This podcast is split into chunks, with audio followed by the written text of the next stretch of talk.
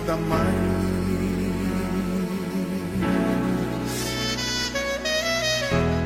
Eu tão simples, tão pequeno, um carpinteiro e nada mais.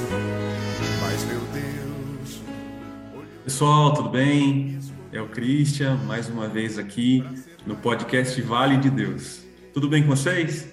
Esse é mais um episódio né, do nosso podcast.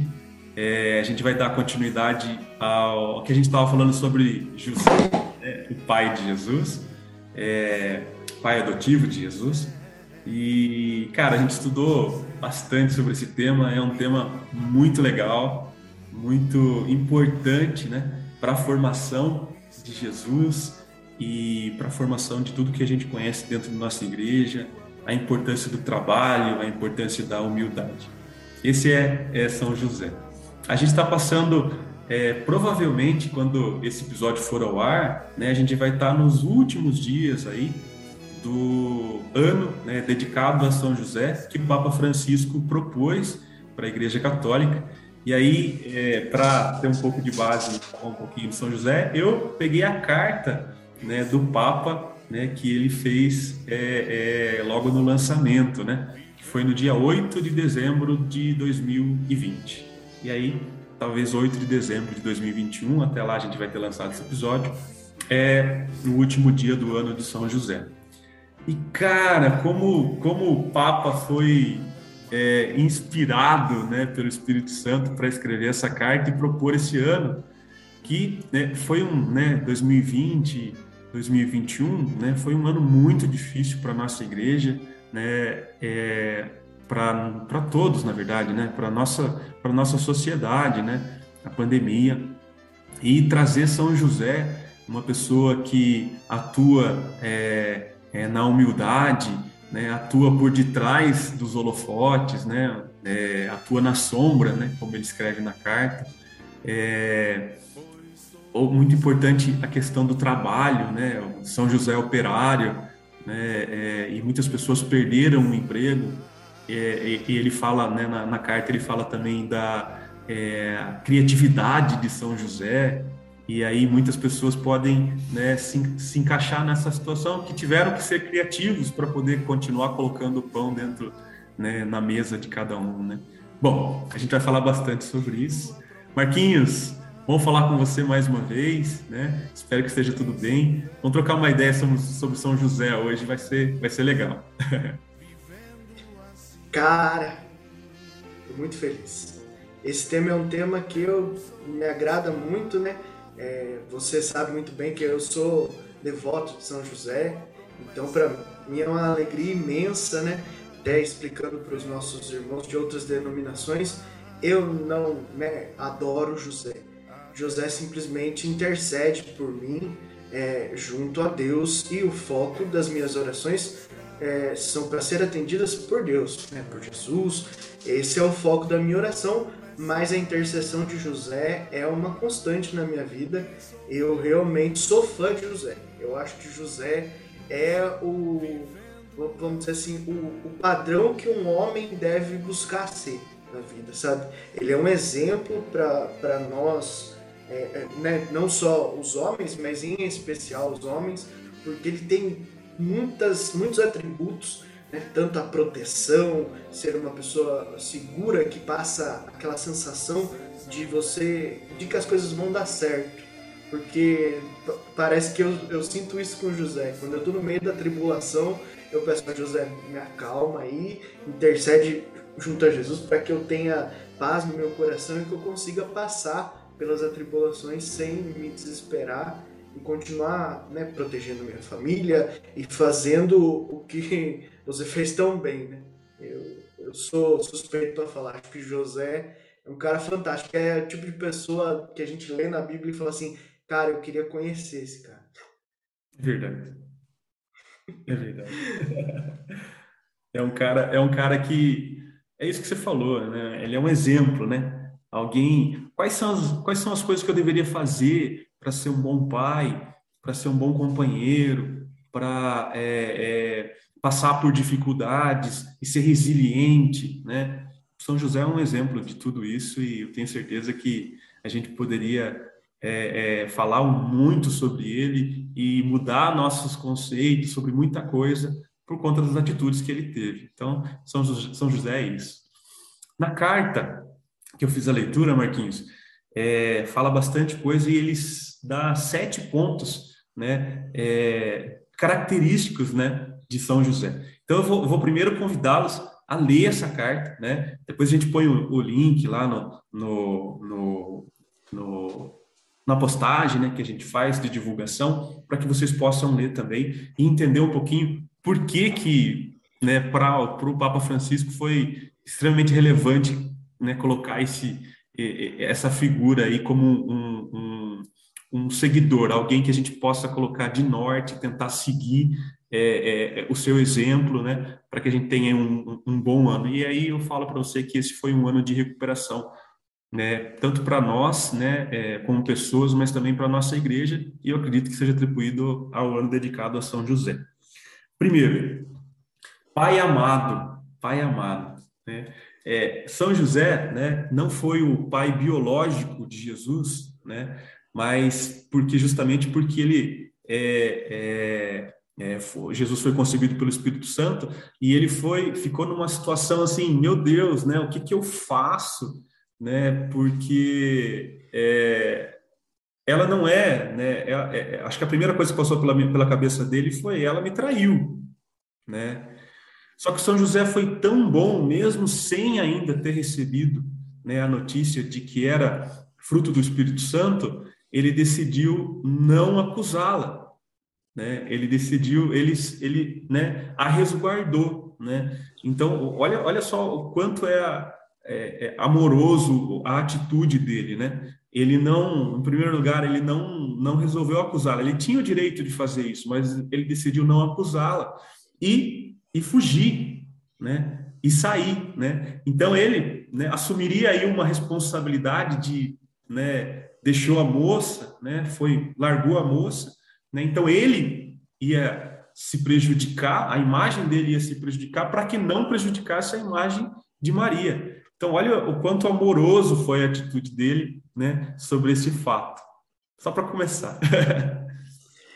Eu acho muito bonita essa passagem, é, esse primeiro momento de José, e eu vejo essa, essa carta que você escolheu e, aí a escolha de São José como protetor como é, é, é inspiração divina, porque nós de fato precisávamos desse ano é nítido, com a questão da pandemia e tudo mais, é, precisava reavivar isso.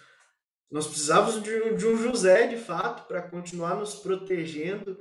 E eu, eu também, né, como você separou esses sete pontos, eu também separei algumas coisas que eu aprendi com São José. E em cima dessa sua fala, eu tenho a primeira coisa que me chama atenção e a primeira coisa que eu quero compartilhar com vocês que eu aprendi com São José é não decida no meio da tribulação.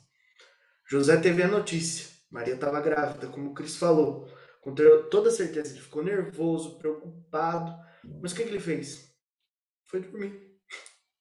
José foi dormir. José não foi embora na hora.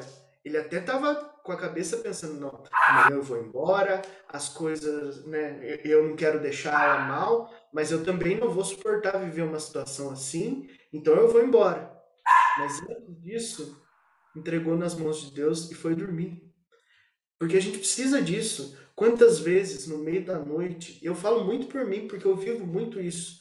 É, na, à noite, as ideias estão fervilhando na cabeça e você não. Parece que é um negócio gigante que você não vai resolver aquilo na sua vida. E aí você acorda no outro dia e percebe que era um probleminha pequenininho. Parece que aquela coisa, fala assim, nossa, mas realmente eu não estava conseguindo dormir por conta disso. É. Quantas vezes na minha vida já passei por isso? E aí a gente percebe, na tribulação, fique em silêncio. Deixe Deus falar com você. Ele já tem a mensagem preparada. É só você parar de ficar naquela loucura dos pensamentos e descansar, que Deus vai te trazer a resposta. José era, era um cara, era, um, era uma pessoa comum, era uma pessoa do cotidiano. E aí essa, essa questão de ser uma pessoa comum é, é, nos aproxima dele. Né? José não tinha nada de, de mágico, de grandioso, e mesmo assim foi um, um dos escolhidos né, de Deus. E, e, é muito interessante, o Papa Francisco ele coloca essa, essa, essa situação, né? e ele se assemelha a José a um monte de pessoas comuns né, que fizeram toda a diferença nessa pandemia. Ele fala escrever os acontecimentos decisivos da nossa história médicos, enfermeiros, enfermeiras, trabalhador de supermercado, pessoal da limpeza, cura, é, curadores, transportadores, forças policiais, voluntários, sacerdotes, religiosos e muito mais. Então, isso é muito interessante de você pontuar nesse momento. Muito legal de você pontuar. Então, São José era essa pessoa comum. Era, ele era um carpinteiro, né? Essa era a profissão dele. E mesmo assim, ele é, consegue né, se tornar o protetor do próprio Jesus Cristo. Então, é, quando você pontua que o médico, o enfermeiro, o trabalhador de supermercado é uma pessoa comum, mas ele tem aí a função de ser também um protetor, muitas vezes. Né? É, e aí o amor de José, né, é, pela, por, por Maria, né, depois por Jesus, e depois pelo projeto de Deus, né, é que faz com que ele se torne uma pessoa tão forte como ele foi. E aí o amor talvez pela profissão, o amor por ajudar o outro, o amor por servir as outras pessoas, fizeram com que muitas pessoas, inclusive, perdessem a própria vida. Vamos colocar aí os enfermeiros e os médicos, né, nessa condição, perderam a própria vida para continuar ajudando e fazendo o bem para o próximo é São José. Sem dúvida. Exatamente. Cara, eu compartilhar com as pessoas aqui uma coisa que me fascina muito quando a gente está fazendo o, o podcast. É, todo mundo sabe que já acompanha mais tempo. Eu escrevo meu texto, o Cris escreve o dele. A gente não, a gente escolhe o tema, mas não é, os detalhes a gente deixa por conta do, do Espírito Santo. Então ele não sabe pontualmente do que eu vou falar, ele sabe o tema principal e eu sei eu, que ele, né, o tema que ele vai falar, mas também não sei os detalhes. Como Deus encaixa as coisas, eu fico fascinado. Isso é muito bonito de ver, porque isso encaixa certinho com o próximo ponto que eu vi de São José, que é existe uma frase na Bíblia que o reino de Deus é dos violentos. E eu vejo que José entendeu muito isso, apesar dessa frase ser posterior, mas que José viveu muito isso, de não se acovardar no momento que precisava agir. No momento que precisava pensar, como nós falamos no item anterior, ele parou e pensou. Mas na hora que ele sabia que precisava agir, que Deus falou com ele, ó, você precisa ir para o Egito, vai precisar agir agora, ele não desistiu, ele não foi morno. Ele levantou e falou: não, vamos, é agora. Isso reflete exatamente qual foi a postura dos nossos enfermeiros, dos nossos médicos, das pessoas que não puderam ficar em casa, não tiveram o privilégio de ficar em casa, que tiveram que servir e servir arriscando as suas vidas. Raciocina um pouco comigo. Médico em geral, ganha muito bem. Você acha que ele não poderia? Não. Esses dois anos eu vou ficar aqui quietinho na minha, não vou sair, não vou trabalhar, vou, como dizem, né, por aí, vou tirar um ano sabático, né? Vou tirar um ano sabático e não vou trabalhar. Poderia ter feito isso. Uhum. Mas a gente vê que a grande maioria, ou, ou assim, a gente nem sabe de caso de ninguém que não trabalhou. Todos foram para a linha de frente, todos trabalharam, os enfermeiros também, né? Todos estiveram ali e dispostos a fazer é, sem saber nem se ia dar certo no final. Teve uma época da pandemia, principalmente lá no começo, em que a gente de fato não sabia. Começou a dar aquela sensação de aí. E se esse negócio começar a aumentar a ponto de morrer todo mundo? Exato. Então, eles viveram isso, esse medo, trabalhando, né, com a mão no arado, como diz a Bíblia, e não olharam para trás, não tiveram medo de fazer essa escolha. Isso é, é louvável. Eu deixo só o meu agradecimento. Eu tenho certeza que muitas vidas foram salvas porque muitas pessoas agiram como José. Agiram na hora certa, não desistiram, não foram mornos nas suas profissões e na sua fé, acreditaram. Porque você imagina, se José tivesse pensado, mas agora lá no Egito tá calor, vamos deixar para semana que vem, uhum. vamos esperar mais um pouco.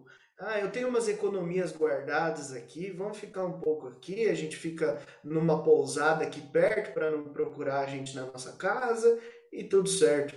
Jesus teria morrido. E talvez nós não estivéssemos aqui conversando a respeito de tudo isso, né? Exatamente. O é, José, é, ele tem uma importância para nossa Bíblia, né? É, onde é o José é, é, é, é, considerado a dobradiça entre o Velho e o Novo Testamento, né? Ele é o, o, o centro, né? É o que se inicia, né? E a descendência, né, de José, né, é, se figura justamente desse povo do, do, dos profetas, dos reis, né, do Antigo Testamento e a linhagem, né, a, a família de José se sai desse desse Velho Testamento. E a partir disso, inicia-se o Novo Testamento. Então, é a importância também aí de São José. Mas São José também é o pai da ternura, né? É, o pai da ternura caracteriza justamente nesse cuidado, né, com Jesus, né, é, é, na sua criação mesmo, né? Pô, Jesus não era filho de José, então talvez o, o, o trato de José né, com, com Jesus, né, talvez, talvez né, José poderia falar, não, não vou tratá-lo como se fosse filho meu, né? Afinal, não é, né? Não é meu sangue, né? Então, não preciso nem tratá-lo bem, não tenho nenhuma, nenhuma obrigação quanto a isso. E não, pelo contrário, né? É, José ensinou o ofício dele, né? Jesus também era carpinteiro por conta de José, também sabia mexer com a madeira por conta do que o pai o ensinou. Então, assim, eu vejo José, a ternura, o cuidado, né, com Jesus, né, na criação, tão importante e que a gente já falou, inclusive, né, Marquinhos vai falar um pouco mais sobre isso, mas, né, a relevância dele para o próprio trabalho, né, de Jesus, né, é, o próprio forma como ele falava, né, foi pautado muitas vezes na vivência que ele teve com José. E Maria, né, com Maria, né, era sua esposa, então ele tinha todo um cuidado, né, é, é, é, com Maria. E, e a gente sabe do, do, da, da forma como ele tratou Maria, né? como ele preservou-a, né? É, até o fim dos, dos, dos, dias dele, né? Então, é, José tratava-os com muita ternura, com muito carinho, né? E aí, é, essa questão, né, de tratar com muita ternura, né, é, faz com que a gente possa né, usar isso como exemplo também, né? A gente tem que fazer isso também com as pessoas, né, que, que nos cercam, principalmente. A gente tem que tratar um pouco as pessoas como José tratava, né, a família dele, né? E aí é um outro exemplo aí de, de convivência, de cotidiano para a gente. Quando José é, passa por uma situação que eu queria compartilhar com vocês aqui, de é, talvez nervosismo, desespero, eu sempre brinco que José teve uma das incumbências mais difíceis, porque, é, tá, Jesus é filho de Deus, então, tipo, como é que eu vou ser tão bom quanto o Deus, né? Ele nunca nem tentou isso, mas assim, é uma tarefa muito difícil, né? Ele já tem um pai ou mais amoroso. Então, como é que eu vou fazer isso do ponto de vista humano, né? E aí, José e Maria estão com Jesus no templo, saem, andam por três dias e se deram conta de que Jesus não estava lá, no meio deles. Talvez um tenha achado que Jesus estava com outro, não, né, as escrituras não detalham tanto isso. Mas eu, eu sempre gosto de comentar né, que você imagina na cabeça de José, né? Que José deve ter pensado, cara, eu não perdi só uma criança qualquer. Eu perdi o filho de Deus, cara. eu perdi o filho de Deus. E aí, não tem relato na Bíblia que eles tenham discutido, nem nada disso. Né? Isso mostra a serenidade de José e ele percebe que ele está no caminho errado. José nos ensina que quando estiver se afastando de Deus, volte.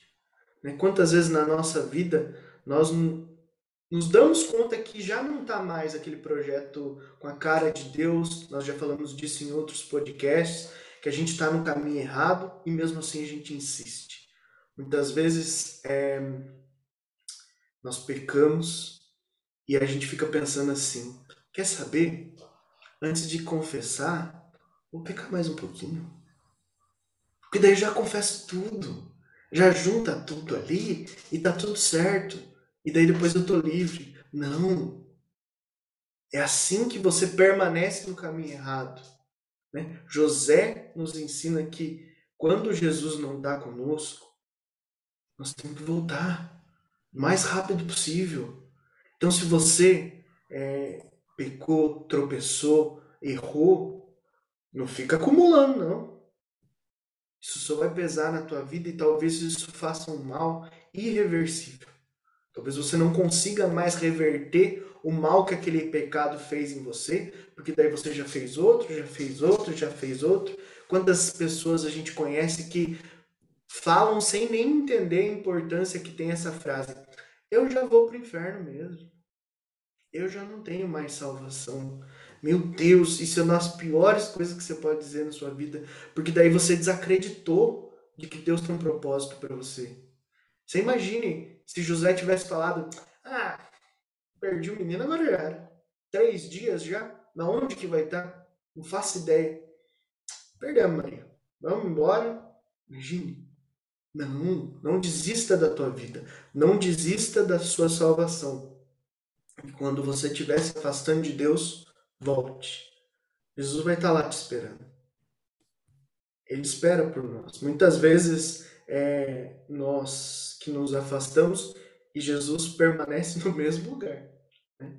Pelo que a gente viu do relato, Jesus não saiu do templo, na verdade. Jesus é que ficou lá. Eles que saíram de uhum. perto de Jesus e depois voltaram para perto de Jesus. Então, volte. Na nossa vida, nós sabemos. Nossos pais nos deram orientação de como voltar para o caminho. Né? As nossas religiões são bons, boas maneiras de voltar para o caminho. Se você é evangélico, se você é católico, se você é cristão em geral, você pode ter certeza que tem alguém pronto para te ajudar a voltar para o caminho. E o podcast é um desses meios de você tentar voltar para o caminho. Muito legal. É... Olha só como foi a vida de São José. Né? ele foi é,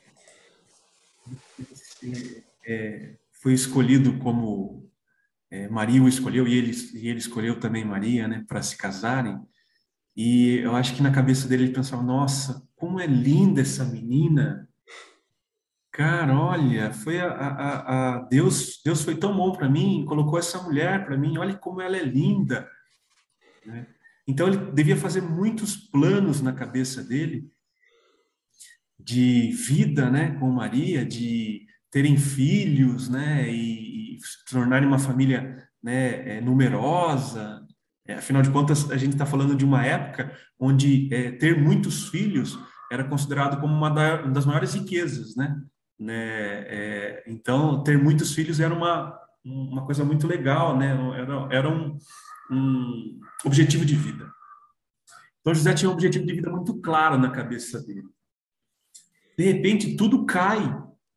A vida dele se desmorona. Por quê? Porque a mulher que ele escolheu, na cabeça dele, tinha traído ele a princípio. Ele não tinha entendido isso. Então, é, é quando ele é, dorme né, e, e, recebe do, do anjo né, a notícia que o filho que ela esperava era esperado por ela era o próprio Filho de Deus, né, do qual ele daria o nome de Jesus, ele ele poderia se ressentir muito, né? Por quê? Porque é um ser humano, é fraco, né? Ele poderia aquela dádiva do qual ele poderia participar, a princípio poderia ser uma coisa ruim. Só que José acorda e decide. E aí isso é um ponto interessante para que a gente possa entender e tentar carregar isso para a nossa vida. Quando a gente tem uma situação que foge daquilo que a gente imaginava, eu gostaria muito de ter aquele emprego e eu não consegui. Gostaria muito de ter um, aquele carro e eu não consegui. Mas aí me dá uma opção e essa opção aparentemente não é boa, né? José resolve falar assim: é boa sim. E ele é firme, decisivo, tem coragem, como o Marquinhos falou. Ele é violento, ele toma decisão, apesar disso, ir contra aquilo que ele imaginava. Um pouco mais adiante, né, ele recebe em sonho também é, a notícia de que se ele ficasse aonde ele estava, o, filho, o seu filho ia morrer. Então ele sai dali e vai para outra região, ele vai para o Egito. E aí, cara, já tinha desmoronado uma peça, uma, uma estrutura da minha vida muito grande, que era minha esposa e filhos. Eu já não tenho, já não, não, não, não terei essa estrutura.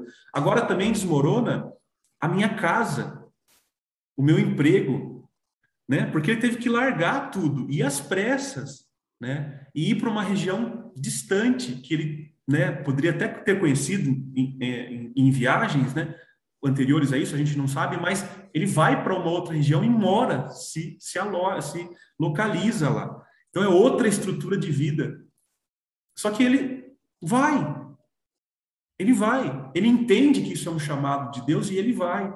E aí a gente é fraco, por quê? Porque talvez a gente não consiga entender que a nossa vida, né? E eu falo, brinco isso, né? a gente não é pilastra, né? A gente não é coluna de casa que está cimentado no chão, né? A gente pode se deslocar, né? E talvez isso seja melhor. E aí a gente encara, né? Ah, mas é, será que foi de fato melhor? Região diferente, né? O, o sol do Egito, né? Do deserto foi melhor, por que, que foi melhor? Porque Jesus viveu. Todos os outros pormenores, né, faltou comida, faltou água, faltava calor, tinha sede. É irrelevante, porque o objetivo mais importante era a vida de Jesus e ele estava vivo, né, permaneceu vivo, né? É, então, assim, daí a, a, quando a gente percebe isso, José poderia ser fraco se ele quisesse, porque ele era humano mas ele decidiu ser forte. Então, que a gente possa usar isso como exemplo também, que a gente possa decidir ser forte, decidir ter coragem. Né? Eu sei que isso é muito fácil de se pensar, e outra, São José é santo, né? Então, é São José, eu sou humano. Mas pelo menos decida, arrume as malas, põe o menino no braço, põe a esposa no camelo, no cavalo, sei lá, e vai, e vai, né? As coisas podem não ser, não, não dar certo todo o tempo, mas vai. Por quê? Porque eu acredito muito que Deus, né, está conduzindo as coisas, né? Está ao meu lado, caminhando comigo, né? Jesus no braço, tá? no caso ele estava carregando Deus, né? Ele estava carregando Deus. Então eu acho que acredito que é isso, né? As coisas vão se encaixando, por mais que eu não perceba, por mais que eu não consiga enxergar, por mais que na minha frente esteja tudo errado. Calma, vai, continua, continua, né? E reza, reza muito. Eu acho que José é um homem de oração, é um homem que rezava constantemente, constantemente. Tanto que sonhava, né? Eu acho legal isso, né? É, para para pensar, né? Você assiste um filme, fica vislumbrado com o filme, fica compenetrado com o filme, vai dormir. O que você vai sonhar? Então, se, se José sonhava né, com o anjo, né? É porque ele estava antes rezando para que Deus manda um sinal para mim, manda um sinal para mim, manda um sinal para mim. E aí ele foi lá e sonhou. Então eu acho que eu acho que é nesse sentido, né? nesse sentido. É, é, é, a gente é muito fraco. José é, é, é, o oposto. A gente falou isso no curta, né? José é o oposto da fraqueza. Por quê? Porque ele decidiu não ser fraco.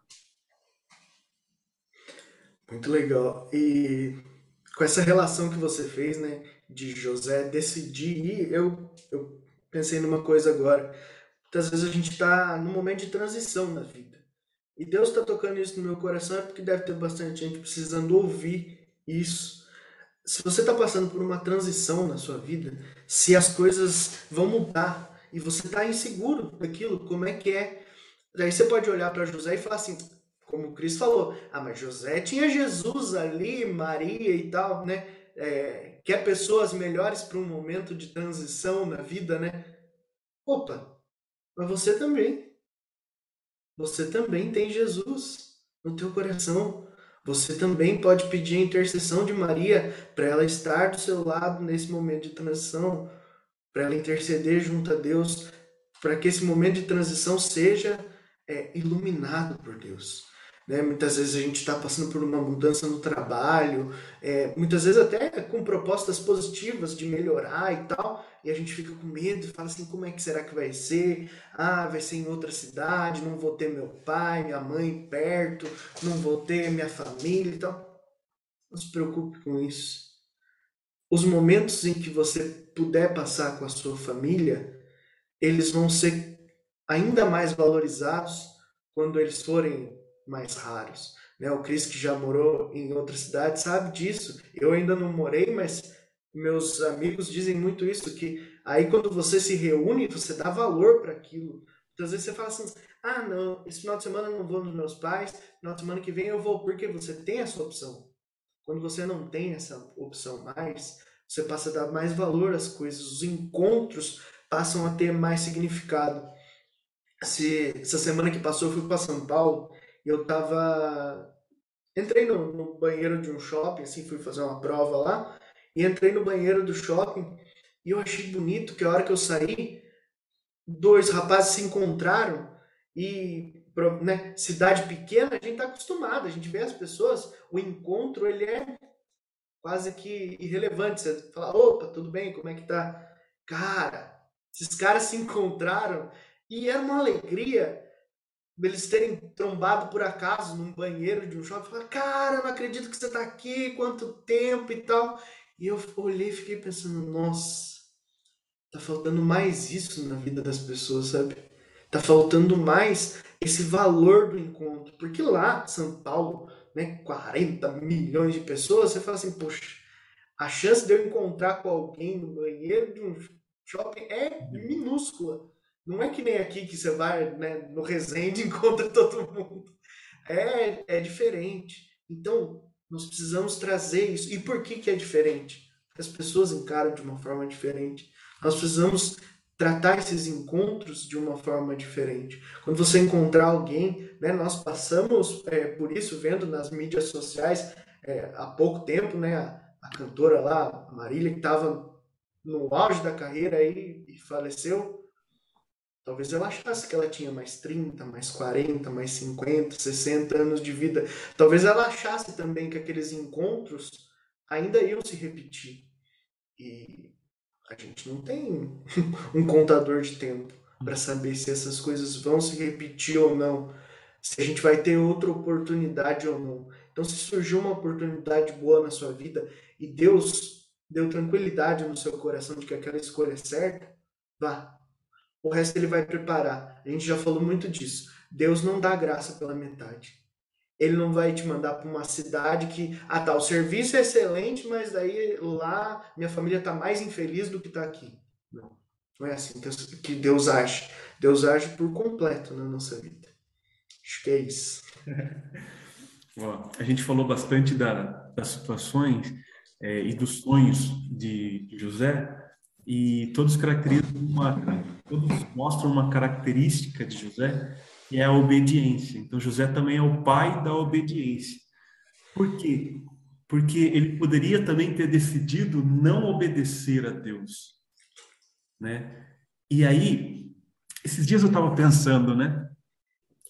Como que, que Deus opera, como que Deus trabalha na vida da gente, principalmente agora, né? Talvez a gente tenha, quando a gente faz as leituras da Bíblia, a gente tem uma percepção de que Deus era muito mais claro, né, com as pessoas, né? Para José ele veio em sonho, é, em diversas vezes ele falou pessoalmente, né? Falou, né? É, com Moisés na sarça, por exemplo. Então, a impressão que a gente tem é que Deus era muito mais claro, muito mais é, é, falava diretamente, né? E hoje talvez não tenha essa relação. É, eu acredito que Deus trabalha hoje, né, numa situação de caminho. Em, em, é, em algum momento da nossa vida, a gente recebe né, uma situação, né, a gente vive uma situação né, onde eu tenho esse caminho a seguir e esse caminho a seguir. Né? E aí a gente pede orientação de, de Deus, né? a gente reza tal, e aí a gente decide por um desses caminhos né? e vai por esse caminho. É, e aí as coisas de fato, né, na, na nossa mente, né, é, principalmente quando os, os, a situação já passou, você começa a falar assim, não, realmente foi um caminho bom, foi um caminho traçado por Deus. Eu acredito que é nesse sentido que Deus trabalha. Só que eu tenho a opção hoje de não rezar. Eu posso não rezar. Eu posso não não pedir conselho para Deus, eu posso seguir minha vida talvez sem nenhuma interação de Deus, né? E ir por esse caminho, e esse caminho ser um caminho bom. Esse caminho ser um caminho, né, até é, que dá, dá tudo certo, né? E aí eu passo, né, faço uma revisão de tudo que eu falei e falei assim, ah, foi graças a mim mesmo, né? Não, não teve reação de Deus nenhuma. Né? A gente tem essa essa essa possibilidade. Deus abre essa possibilidade para a gente. Mas eu acredito que é, é, Maria, né, na sua na sua humildade, na sua é, vida, né, é, infância, né? Maria tinha 15 anos, né? Na sua infância, Maria já era uma pessoa extremamente religiosa, extremamente é, é, ligada, íntima de Deus. E José também. José era uma pessoa extremamente religiosa, ligada, rezava, fazia suas orações. Eu acredito muito nisso. Por quê? Porque no momento da decisão, né, no momento de vou por esse caminho ou vou por esse caminho, né, em oração, eles a intimidade chegou a ser tão forte, tão grande, que eles receberam né, a própria presença de um anjo, né, que lhes disse o que ia acontecer. Então eu acredito muito nisso, que você pode seguir um caminho, e eu tenho certeza que independente se você pede ou não para Deus, Deus está ao seu lado, vivendo com você, né? Só que quando você pede para Ele, é aquela história do, das, das pegadas na areia. Né?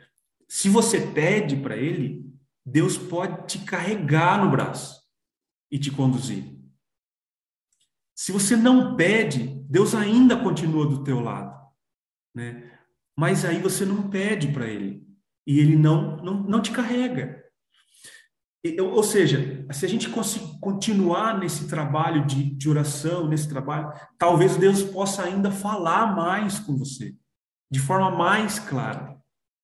E eu acredito que essa questão é, é, que faz com que José pudesse ter um pouco mais de certeza, um pouco mais de coragem nas decisões e obedecer a Deus. Né? Por quê? Porque quando eu vou lá e peço, Deus, me ajuda nisso, eu queria tanto uma esposa, Deus, me coloca uma esposa linda na minha frente, tu, Maria. Só que Maria também vem com Jesus. Ai, Deus, por favor, me dá um caminho certo. Vai para o Egito. Me mostra um caminho, Deus, vai para o Egito. Tá, mas é, não gostei muito desse caminho. Não, não, segue. Eu estou do seu lado. Então tá bom, José não pensa duas vezes. Por quê? Porque ele tem certeza. Eu acho que essa vida em oração que José né, tinha, né, é, é, é com que você comece a ter certeza das coisas. Né? Eu tenho dois caminhos, dois caminhos muito bons. Eu vou ter essa oferta de emprego aqui e eu tenho essa oferta de emprego. Se eu for aqui, vai ser muito bom. Se eu for aqui, vai ser muito bom. Ai, meu Deus! Só que aí você esquece, você é de oração, você esquece que uma semana antes, talvez você não tivesse oferta de emprego nenhuma e estava pedindo para Deus, por favor, me dá um emprego. Ele te botou dois. e aí, eu não sei o que fazer. Continua a oração. Continua a oração. Então, eu acho que é, é, é, obedecer a Deus é primeiro entender qual que é o caminho que eu quero. Ah, mas eu não sei, né? São dois, três, quatro, dez caminhos que são postos na minha frente. Tá, mas você já rezou?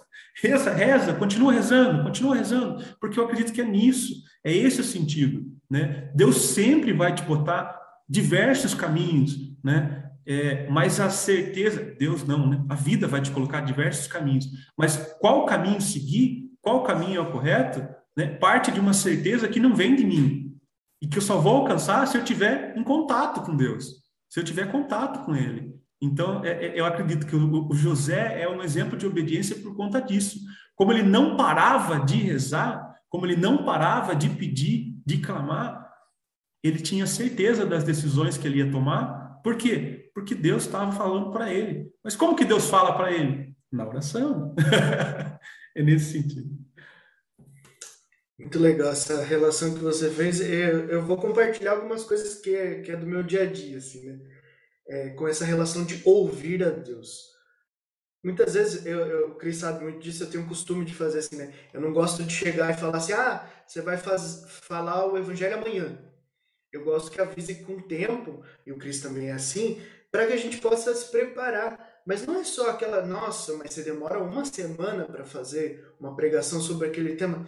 Não, mas eu preciso estar tá em sintonia. Porque Deus pode estar tá falando comigo o que eu preciso falar e eu não sei, eu não sabe, se eu não sei o tema, simplesmente aquilo pode passar e eu não perceber. Então, nós nos programamos, nós vamos falar de José. Ao longo da semana, Deus foi falando, ó, esse ponto é importante numa coisa que eu assisto, numa, às vezes num conteúdo que nem é religioso, mas você estar em sintonia. É isso é, é viver uma vida de oração, é perceber que Deus vai falar com você o tempo todo. Então, muitas vezes eu, eu vejo as pessoas falando assim: eu peço para Deus falar comigo e eu não, Deus não fala comigo, eu não entendo. Você está disposto a escutar? Muitas vezes também a gente não está disposto a escutar ou quer que Deus fale aquilo que a gente quer escutar, que é uma prosperidade que é simplesmente propagada pelo mundo e não vontade de Deus. Ah, porque a gente vê muito disso na internet, né? Ah, porque eu quero dinheiro para não precisar mais trabalhar e para não sei o quê.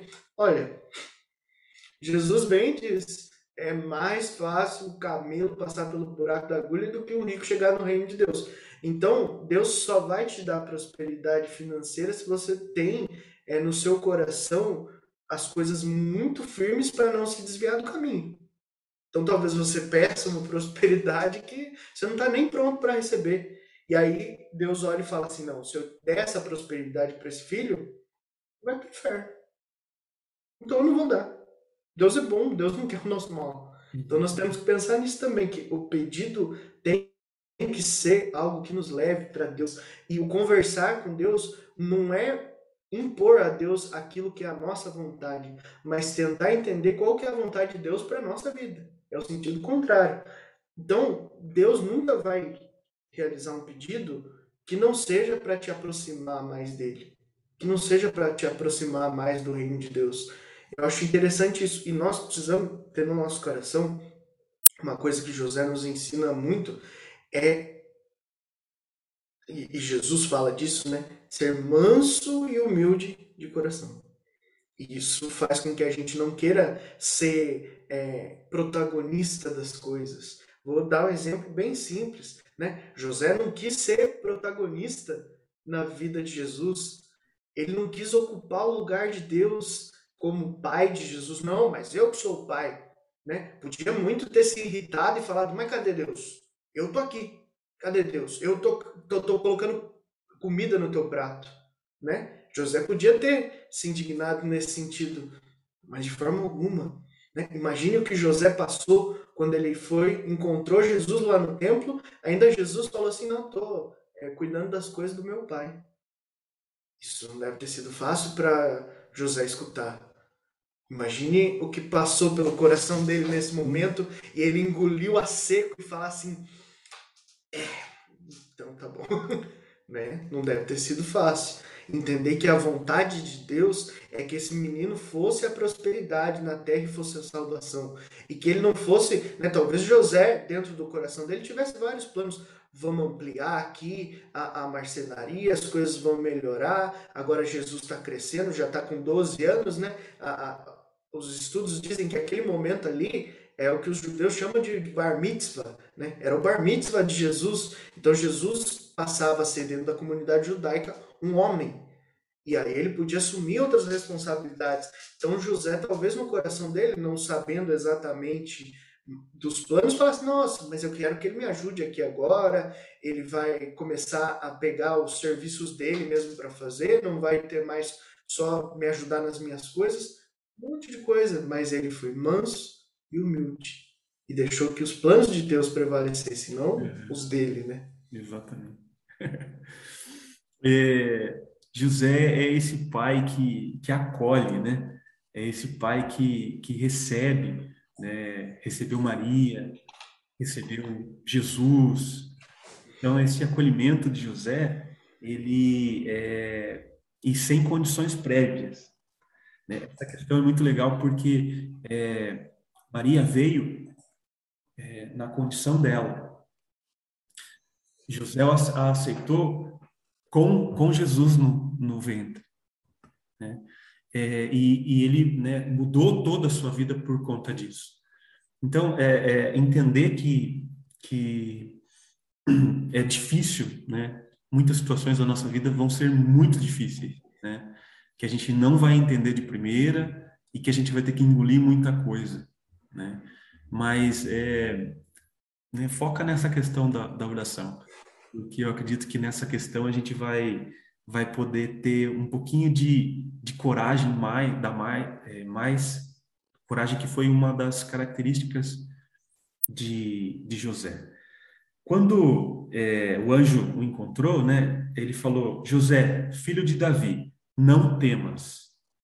Foi a primeira coisa então assim é muito muito simples isso mas é muito carregado porque a gente conhece a história né então ele já fala assim, ó, de antemão, ó, não temas. Mas não temas só pelo fato de que né, era um anjo, né, e José talvez não, nunca tivesse visto isso, né, ele podia né, ter medo dessa situação. Mas é carregado também do não temas, porque a partir daqui tudo muda. A partir daqui, tudo que vai acontecer na sua vida vão ser situações de medo, vão ser situações do qual você vai ter que ter, ter muita fé. Então, não temas. Então, acredito que é assim. José passou por toda a vida dele contrariado ao, ao que ele queria, né? Só que mesmo assim ele decidiu seguir um caminho sem medo. E o que, que é um caminho sem medo? É um caminho do qual você é forte, é resiliente. Essa palavra resiliência é muito escutada, né, no meio da administração, no meio que eu trabalho. A gente fala, escuta muito isso, né? É, é que é justamente você envergar, mas não quebrar, né? Que é você sofrer todas as situações, mas não quebrar. Eu acho que José é um exemplo disso. Sofreu todas as situações, foi contrariado na maioria das vezes, mas entendeu que não era a vontade dele, mas a vontade de Deus.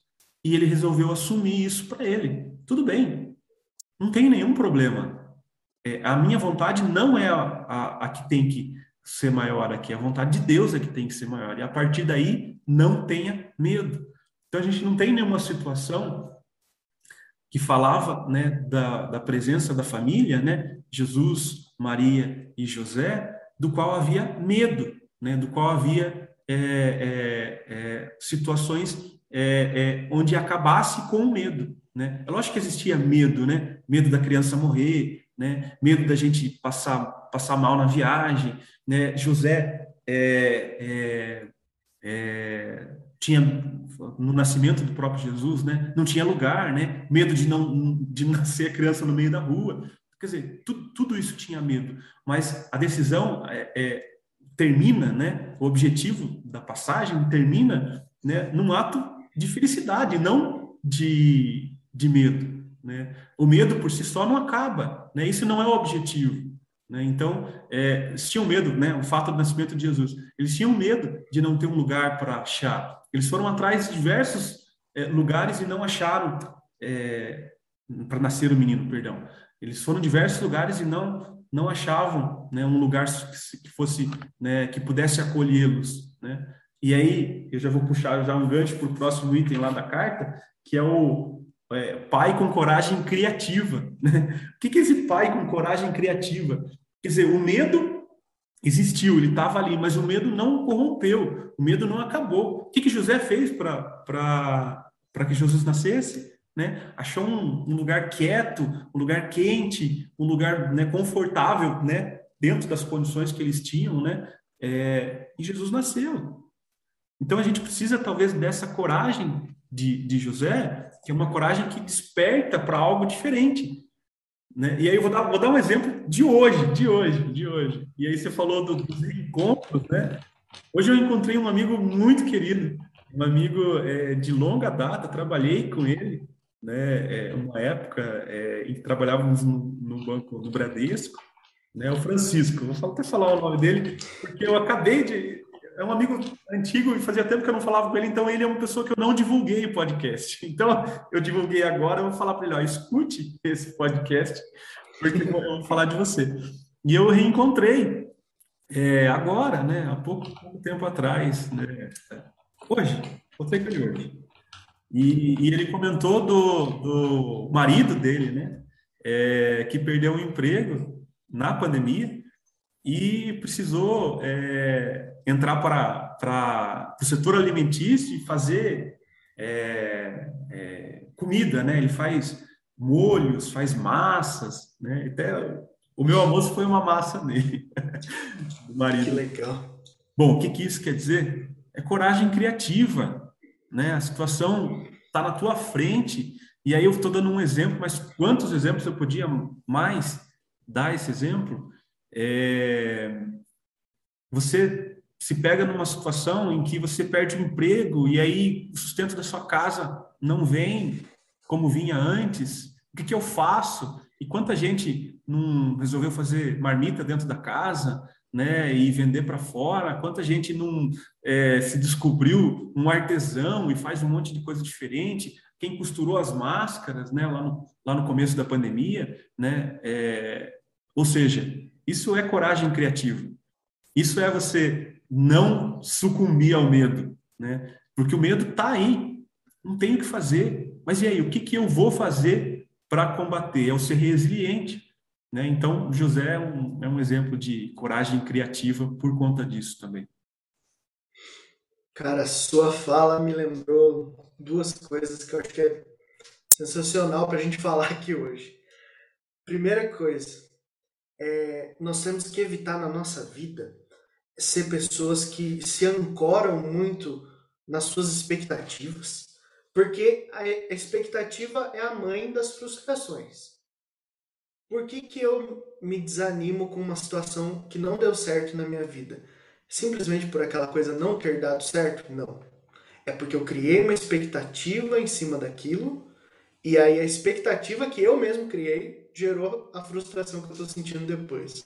Então, quando surgir algo na tua vida, coloca nas mãos de Deus. Fala, ó, se for para dar certo, que seja pela graça de Deus. Se for para dar errado, que seja pela graça de Deus. E aí quando as coisas não dão, é, não dão certo dentro desse contexto, ao invés de você ter criado expectativa, você criou esperança no seu coração de tipo, não deu certo, é porque foi vontade de Deus. Porque aquilo seria ruim para mim depois. Talvez fosse uma coisa que eu quisesse a princípio, mas depois seria se tornaria uma coisa ruim. Outra coisa, fuja de ser uma pessoa dogmática. E eu vou dar um exemplo simples. Tem gente que a vida inteira diz que ah, eu não gosto de estrogonofe. E daí se prendeu naquela ideia e passa a vida inteira falando assim: "Não, mas eu não gosto. Eu não gosto". Aí quando tem, come três pratos, mas não gosta. E fica lá pagando de uma de uma imagem que você já nem vive mais, já não não é mais a sua realidade. Não se prenda em dogmas que você mesmo criou para a tua vida. Isso são coisas que só vão afastar a gente de ter uma vida saudável sem é, amarras com coisas que a gente mesmo criou. A vida fica muito pesada se você ficar preso nisso. Outra coisa que eu lembrei, esses dias eu estava ouvindo a Josi do, do Mães que Oram e ela é, tem um texto que ela fala que eu acho bonito, que ela diz de é, que, que na tradição judaica que é, era utilizada a viga da casa da pessoa para fazer a cruz quando a pessoa era crucificada. Então a viga central da casa era utilizada para fazer a cruz, como se a pessoa dissesse, ó, você é, fez algo de errado, então você não tem direito mais à sua casa. Então parte da sua casa seria utilizada para para fazer a, a, cruz em que a pessoa era crucificada. Eu não sei, é, é, nunca li a respeito disso, mas eu estou compartilhando esse conteúdo que ela passou que eu acho interessante para a gente fazer uma relação. Vamos dizer aí que é, tenha sido de fato isso, que a vida, a viga da casa de Jesus tenha sido utilizada para a crucificação dele. Aí, vamos pensar, qual que era a profissão de Jesus e José? Carpinteiro. Então é muito provável que a casa deles, eles mesmos tenham construído.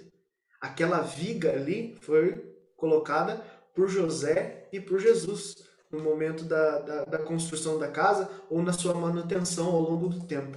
Mas provavelmente tem uma participação de José. Jesus morre e nos três dias antes de ressuscitar, Jesus não fica à toa. Né? Jesus diz lá para, a gente chama de de bom bandido, né? É, ainda hoje estarás comigo no paraíso. Então Jesus tem uma função nesses três dias. Eu sempre, esses três dias me tocam muito. Eu sempre pensei muito nisso. E aí tem algumas explicações, né? A gente até no nosso creio fala disso, que Jesus desceu à mansão dos mortos, ou seja, não tinha um lugar como céu que a gente é, que, que, Jesus mesmo fala, né, um reino de Deus. Jesus inaugura esse reino de Deus com a sua morte e ressurreição. Mas aí o que, que Jesus faz? Ele desce essa mansão dos mortos para inaugurar isso, para entre aspas inaugurar o céu. E essa mansão dos mortos nada mais é o lugar em que ficavam os justos. Os justos que morriam iam para a mansão dos mortos os que não tinham, não estavam em estado de santidade iam para o inferno. Então, Jesus vai nessa mansão dos mortos. Quem ele encontra lá? José, um dos justos que estava lá, e ele diz para José: Isso é coisa do meu coração, gente. Então, né? então, estamos aqui confabulando dentro de doutrina e imaginação. Mas José diz para é, Jesus diz para José: nossa casa foi destruída, mas eu vou te levar para uma casa muito melhor. eu vou te levar para uma casa que é, não tem dor, não tem choro, não tem tristeza.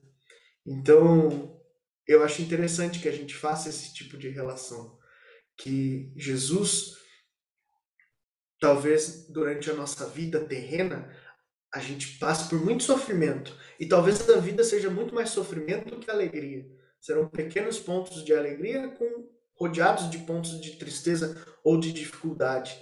Mas Jesus vai pegar a nossa casa, que está destruída, e vai nos levar para uma casa que é muito maior, muito melhor, muito mais feliz do que tudo que a gente puder ter vivido.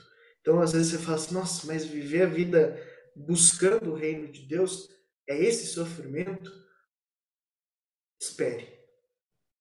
Seja previdente, seja firme na tua fé, porque a vitória vem. Né? Eu acho que esse, esse raciocínio é interessante para a gente aplicar para a nossa, nossa vida. Né? José é, nos mostra isso. Na dificuldade, seja firme. Jesus vai vir te resgatar para te levar para um lugar fantástico. Joia. É, pai trabalhador. São José é a figura do trabalho, né? A figura do trabalho. Então, eu acredito que tomar ele como exemplo, é, José era carpinteiro e a profissão dele é, é tão importante para a formação de Jesus, porque é, trabalhar com, com a madeira, né? Trabalho manual, né? É o trabalho que se faz, né? É o trabalho que precisa ser feito, trabalho que faz com as mãos, exige esforço. É um trabalho que pode ser realocado, né? Ele precisou sair da cidade dele, ir para o Egito. Como que ele continua o trabalho dele? Não, não tem problema, né? Ele carrega as ferramentas dele num, numa mochila, né? E vai para cima e para baixo, consegue é, fazer o seu ofício, né? Então, assim, é um trabalho que, que pode ser... É, a todo momento ele é necessário, né? Então, é, é que eu, Agora você comentou, né, do, do, da parte da Josi, né, que a Josi falou, muito marcante também, por quê? Porque é, ele participou da construção dessa cruz indiretamente, né? Então ele estava presente, né, sem estar presente, né? Ele já, já era, já tinha falecido, né? Já tinha morrido e então ele esteve ali mesmo sem estar ali, né? Então a gente pega é, o exemplo do, do meu pai mesmo, né? O meu pai já tem 22 anos, 21 anos de falecimento, né? 22. Então, assim, é, eu tento buscar né, alguns exemplos da, da, do meu pai, né? né nas, nas minhas atitudes, na criação das minhas filhas. Então, eu acredito que isso é muito né, a relação que ele tinha com o trabalho, né? Meu pai também era operário, né? Como José é operário, né? Ele trabalhava por muito tempo trabalhou na Maringá, né? Então é, o ofício dele era era servir, né? Era era limpeza.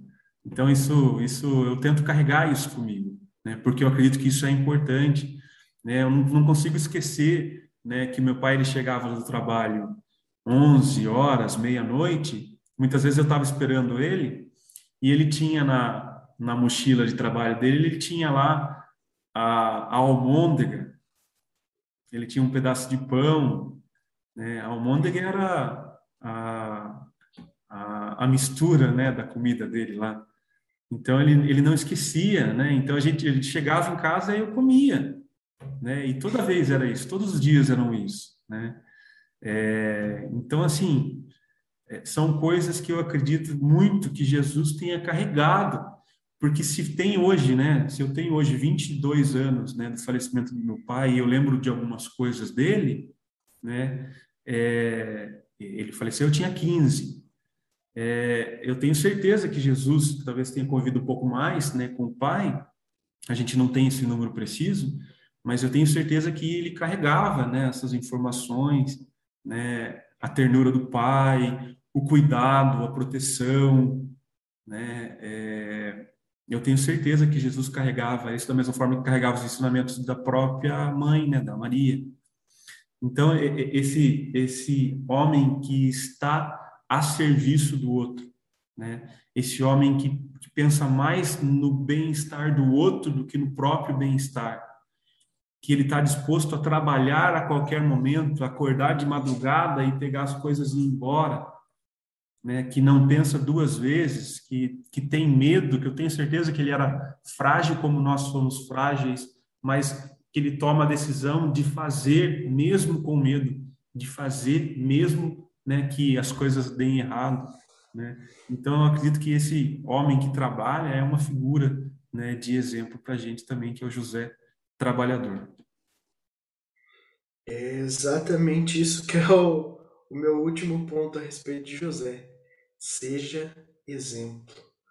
É muito bonito isso que você falou a respeito do seu pai ilustra muito isso que nós vemos é, da relação de Jesus com José. Você até falou da, da cruz e eu fiquei pensando, né? Além da cruz estar ali fisicamente, é, né, ter sido obra das mãos de José, além disso, Jesus tem uma atitude de protetor, né? Jesus olha para Maria e fala assim, ó, é, né? João, né? Eis aí tua mãe, para Maria, para João, eis aí o teu filho, para ela não ficar desamparada, né? Isso talvez reforce a questão de que de fato nem casa ela tinha para voltar mais, né? Se a gente pensar em todo, em todo esse contexto e é interessantíssimo que essa atitude de proteção de Maria é certo que ele aprendeu com José. São coisas que são exemplos da conduta de José na vida de Jesus. E eu tenho algumas coisas que para mim ficaram muito fortes, sabe? Muitas vezes a gente olha e, e vê, né? Ah, Jesus conviveu com José ali e tal. Mas e, o que que isso levou na, no diálogo de Jesus? Porque muitas vezes a gente já falou disso a respeito de Maria, né? Que algumas pregações a gente vê traços de Maria nas falas de Jesus, mas eu também vejo traços de José. Eu vou te dar um exemplo simples, né? Nós não temos na Bíblia discursos belíssimos de José, então a gente não consegue retirar algumas coisas. Maria, a gente ainda tem um pouco mais de fala de Maria na Bíblia, né? Mas quem disse para Jesus que ele devia construir a casa na rocha? Porque se você construir na areia, essa casa vai cair. Quem disse para Jesus que uma estrutura ela é suportada com uma pedra que se chama pedra angular? Quem explicou para Jesus que aquele texto lá do Antigo Testamento, né, que tem até uma passagem em Mateus, Mateus 21, 42, que Jesus está explicando as Escrituras e dizendo: Nunca lestes nas Escrituras a pedra que os edificadores rejeitaram tornou-se a, a, pedra de ângulo. Né? A pedra angular é uma pedra que sustenta uma estrutura. Mas quem que explicou isso? Quando a gente lê a primeira vez, a gente fala: o que, que quer dizer isso aí? Alguém explicou para Jesus qual a importância dessa pedra. Né? Jesus, até a gente pode extrapolar um pouco mais aí, né? quando ele fala com Pedro, né? Você é, é a pedra sobre a qual construirei a minha igreja. Como é que Jesus sabia esse conceito de que as coisas precisavam de uma base sólida? É com José. Então, José pode não ter dito tantas coisas, mas ele foi exemplo. E o exemplo fica. É a vez que você olha o seu pai saindo para trabalhar, mesmo naquele dia de chuva, voltando para trabalhar, todo sujo do trabalho, mas com um sorriso no rosto. Né? Isso são coisas que não vão é, só moldar aquele dia na tua vida, mas vão moldar o seu caráter pro resto da sua vida.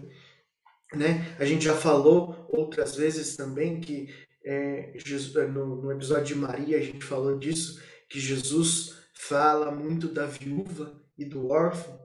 Né? Viúva é a figura de Maria, depois que perdeu José. Isso é nítido. E o órfão é a orfandade de Jesus. É Jesus é, sentindo a perda do pai terreno. A gente sabe que né, Jesus é filho de Deus, mas na terra ele viveu a paternidade com José.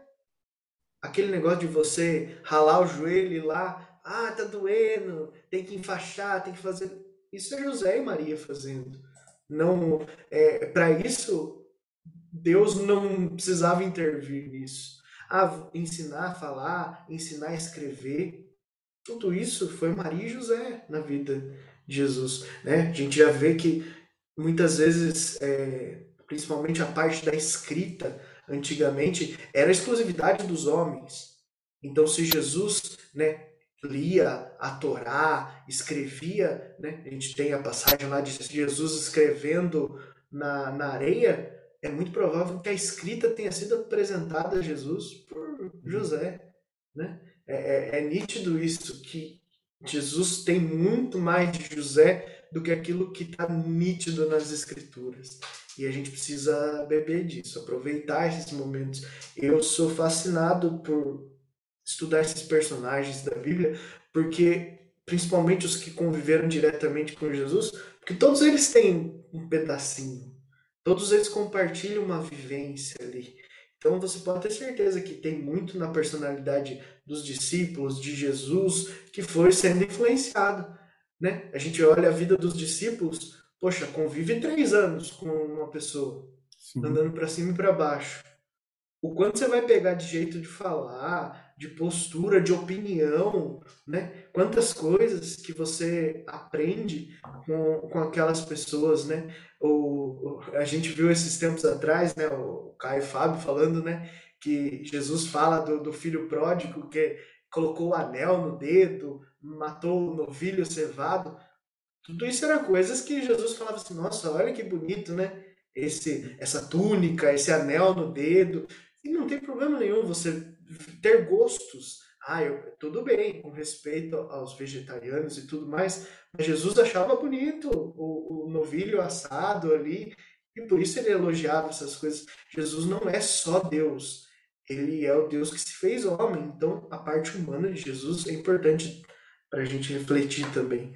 E dentro disso, certamente, José tem muita influência. Então é isso que eu, que eu quero, né, para a gente encerrar, para encerrar a minha fala, é se a gente busca ser uma cópia de Jesus, como diz o Douglas Gonçalves lá do Jesus Copy, um pedaço dessa cópia é José. Um pedaço desse, desse Xerox aí tem um pouco da imagem de José junto. Amém? Marquinho, para encerrar a minha também, eu acho que a última parte da carta né, do Papa, ele fala do Pai na sombra. E o Pai na sombra é justamente esse a sombra de Deus, né? José não quis ser o primeiro, não foi. Ele sempre estava por detrás, né? Segurando toda uma estrutura de família, né? Maria e Jesus é, é, ensinando o seu ofício para Jesus, ensinando a escrever, ensinando a, a, a andar. É, toda, toda a criação de Jesus eu tenho, tenho a mão de Maria e de José.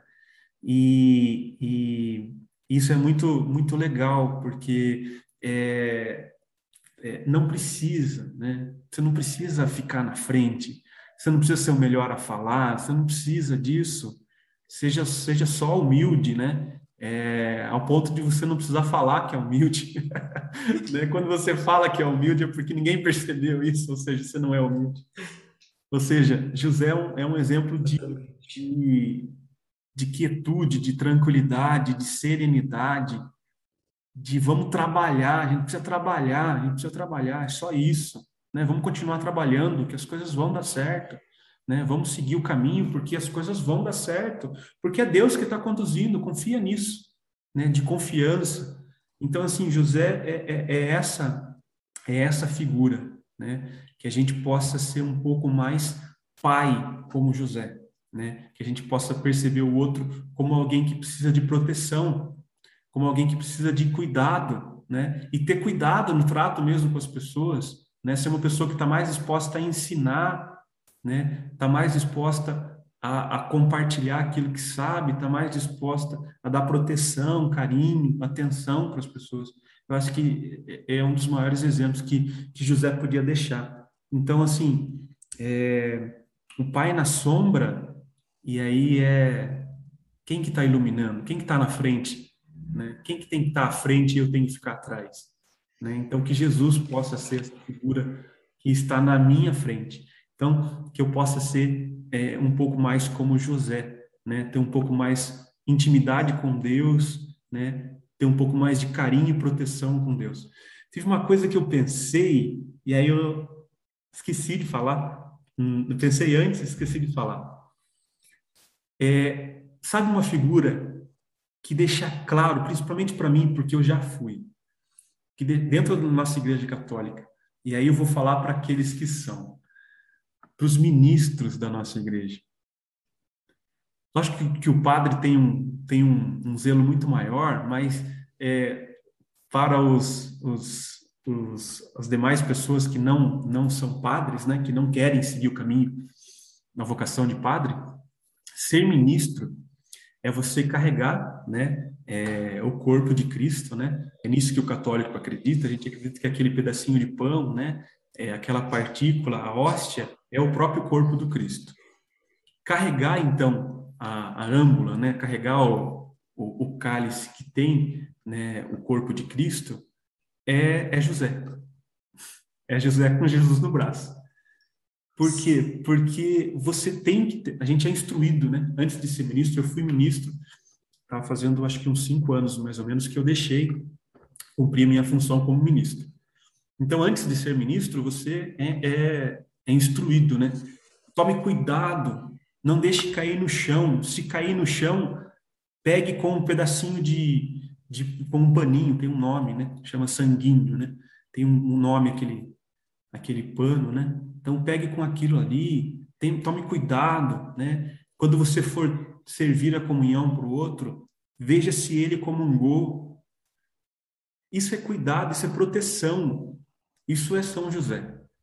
São José ainda com Jesus no braço, ainda ainda bebezinho, ainda, né, dividindo a responsabilidade com Maria na paternidade e maternidade de Jesus. Então, assim, um exemplo hoje característico, né, de proteção aí são o, o cargo de ministro e aí são os nossos ministros da, da Igreja Católica que tem essa função levar Jesus para o outro. Acho que Jesus, José fazia, né, tinha essa função também, né? Então proteção, carregar, né, é, é uma coisa muito legal. Sensacional essa relação de dos ministros como um cuidado de, do corpo de Jesus no momento em que o corpo de Jesus é mais frágil, né? Exatamente. Se a gente for pensar ali, né? É, é, realmente a função de José, é cuidar de Jesus no momento em que Jesus foi mais frágil, né? Talvez é, a, a morte de José, José ter morrido ali a partir dos 12, 15 anos de Jesus, é meio que essa transição, né? Você já não é frágil mais. Agora a proteção física você já consegue fazer e aí José se sentiu é, cumpridor da sua, da sua missão. Acho interessante isso. Muito legal essa relação que você fez. E para encerrando agora, importantíssimo, né? Não se esqueça de se inscrever no nosso canal, no YouTube. Né? Se você está assistindo agora, aproveite esse momentinho aí para clicar no inscrever-se. Tem muita gente que assiste e não é inscrito. Se você gostou desse conteúdo, deixe o like, comente, deixe sugestões de temas. A gente está né, sempre aberto a ouvir sugestões de temas novos para fazer. Estamos chegando aí perto do período do Natal também. Interessante falar a respeito, se vocês tiverem ideia específica a respeito de um tema dentro do Natal, é interessante para compartilhar. Nos sigam nas nossas redes sociais, Instagram, Facebook, TikTok gente está aí é, tentando criar conteúdos em diversas linguagens para que você seja evangelizado da forma que você gosta, do jeito que você consome, consome no seu dia a dia. Queria lembrar também do nosso podcast em áudio. Eu sei que bastante gente está assistindo né, em vídeo pelo YouTube, mas tem dias que a gente não consegue, né? tá na correria de serviço, carro, é, faculdade, é, academia, enfim. É, qualquer lugar, o, o podcast em áudio vai te ajudar a manter esse contato com Deus. Então, se você tem aí Spotify, Deezer, Apple, Google, a maioria das plataformas, o Vale de Deus já está disponível. Então, é isso. Uhum. Fiquem com Deus. Cris, obrigado. Obrigado, Marcos. É sempre uma alegria é ver como as coisas se encaixam, como Deus age e a gente deixa esse espaço para que não seja nossa responsabilidade, mas sim que Deus tenha o papel principal no nosso podcast. Isso me deixa muito feliz sempre. Obrigado por deixar Deus agir na tua vida. Obrigado, Marquinho. Também é sempre um prazer, adoro falar com você. Cresço cada vez mais e que vocês possam também, quem nos escuta, estar crescendo também. Eu acho que é, a gente fala, né? José rezava, rezava, rezava e ele tinha certeza no caminho.